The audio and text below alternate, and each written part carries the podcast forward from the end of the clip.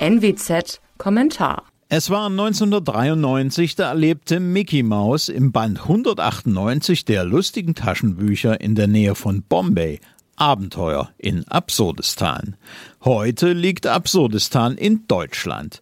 Es gibt kein zivilisiertes Land, in dem die Politik, insbesondere die Energiepolitik, derartig groteske Wolken schlägt. Das könnte fast als Komödie durchgehen, ist aber für das Land eine todtraurige Tragödie. Als einziges Land der Welt verordnet die deutsche Regierung ihrem Volk eine Gasumlage. Zwischen Alpen und Nordsee werden damit sämtliche Gaskunden in Haftung genommen, um Unternehmen zu retten, die sich durch langlaufende Verträge selbst in Schwierigkeiten gebracht haben. Sie müssen mit Milliarden für die Fehler hochbezahlter Manager bluten. Ohne Gegenleistung. Man hätte wenigstens über mehr oder weniger symbolische Aktien für die Zwangsgemolkenen nachdenken müssen. Zudem stellt sich die Frage, ob nicht die erhöhten Umsatzsteuereinnahmen des Staates aus den massiv gestiegenen Gaspreisen ausgereicht hätten, um die Gasanstalten zu retten. Im Übrigen sind in einer funktionierenden Marktwirtschaft Pleiten sich verspekulierender Unternehmen nicht die schlechteste Lösung. Sie böten Gelegenheit zu grundlegender Neuordnung des Energiemarktes, ja eigentlich erst zu seiner Etablierung. Die deutsche Regierung schröpft ihre Bürger vor allem zugunsten von Uniper. Das ist eine Tochter von Fortune, einem finnischen Konzern, an dem der finnische Staat 53 Prozent hält. Der deutsche Steuerzahler rettet also finnische Staatsbeteiligung. Absurd. Zudem hat Juniper in der Vergangenheit hohe Gewinne eingefahren. Es sollte also zunächst der Eigentümer zuschießen und für die Fehler des Managements gerade stehen. Die guten Gasgeschäfte mit Russland zahlten sich für diese Leute ja auch aus. Noch für das Geschäftsjahr 2021 flossen 4,85 Millionen Euro als Boni an die Mitglieder des Vorstandes.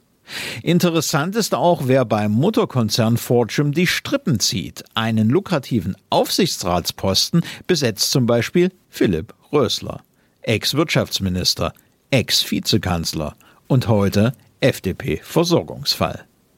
Andere potenzielle Empfänger der Gaszwangsabgabe blühen und gedeihen. ENBW macht nach Handelsblattangaben in den ersten sechs Monaten 1,4 Milliarden Euro Gewinn. EWE 2021 rund 355 Millionen Euro. Beide halten trotzdem in absurder Weise die Hand auf. Der Staat, der klebt dem geplünderten Bürger gnädig ein Pflästerchen auf die klaffende Wunde. Mehrwertsteuerermäßigung.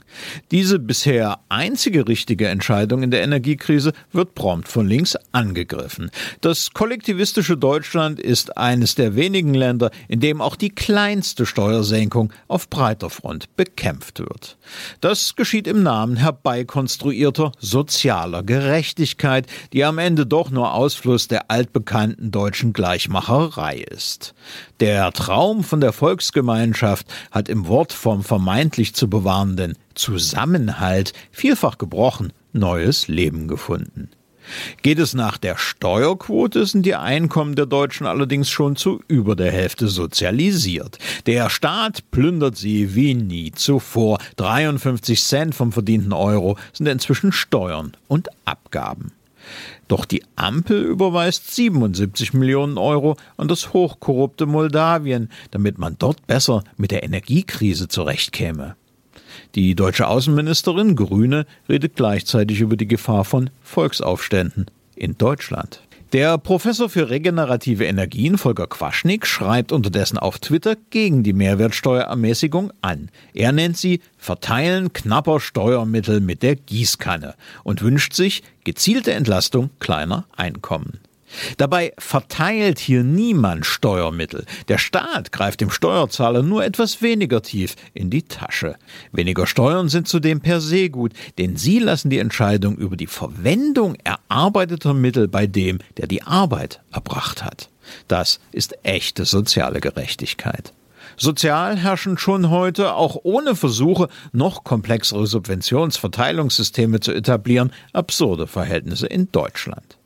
Jemand, der für kleines Geld arbeitet, muss sehen, wie er klarkommt. Wer nicht arbeitet und Hartz IV bezieht, dem wird die Gasrechnung vom Amt bezahlt. Unter anderem finanziert von den Steuern auf die kleinen Einkommen. Und daran ist nicht der böse Iwan schuld. Das sind vor allem Folgen der gescheiterten Energiewende. Begonnen mit den Merkel-Regierungen haben die politischen Eliten von SPD bis CDU das Land konsequent in die energetische Abhängigkeit von Russland geführt.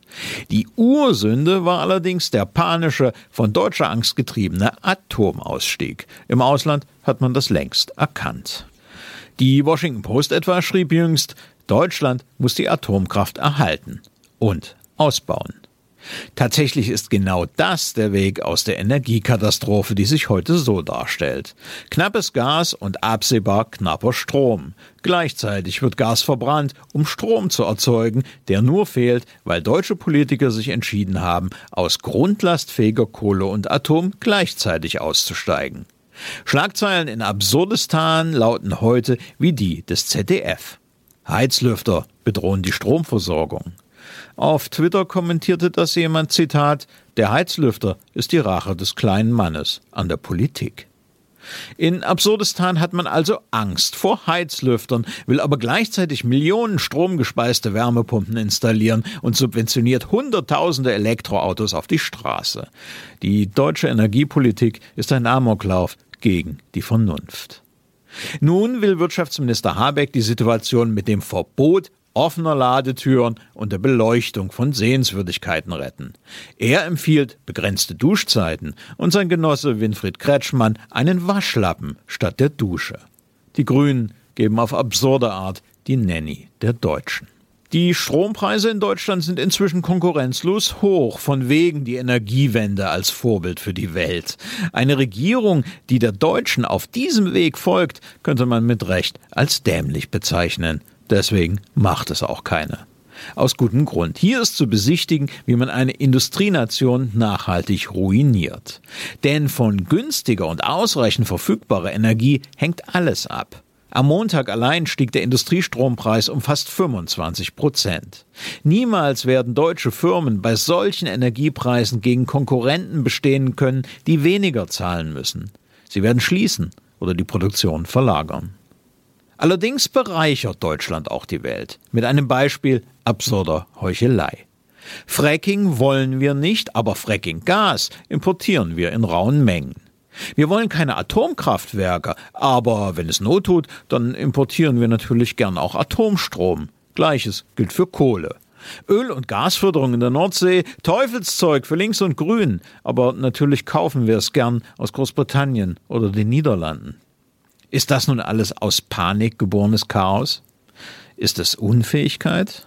Wahrscheinlicher ist, dass sich hier eine Ideologie manifestiert. Degrowth, also Schrumpfung, ist das Stichwort.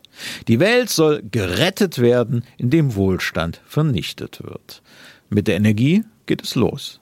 Nicht umsonst redeten die Grünen schon vor Jahrzehnten von einem Benzinpreis von fünf Mark. Man hat sie nicht ernst genommen. Jetzt kommt die Quittung. Mein Name ist Alexander Will. Sie hörten einen Kommentar der Nordwestzeitung.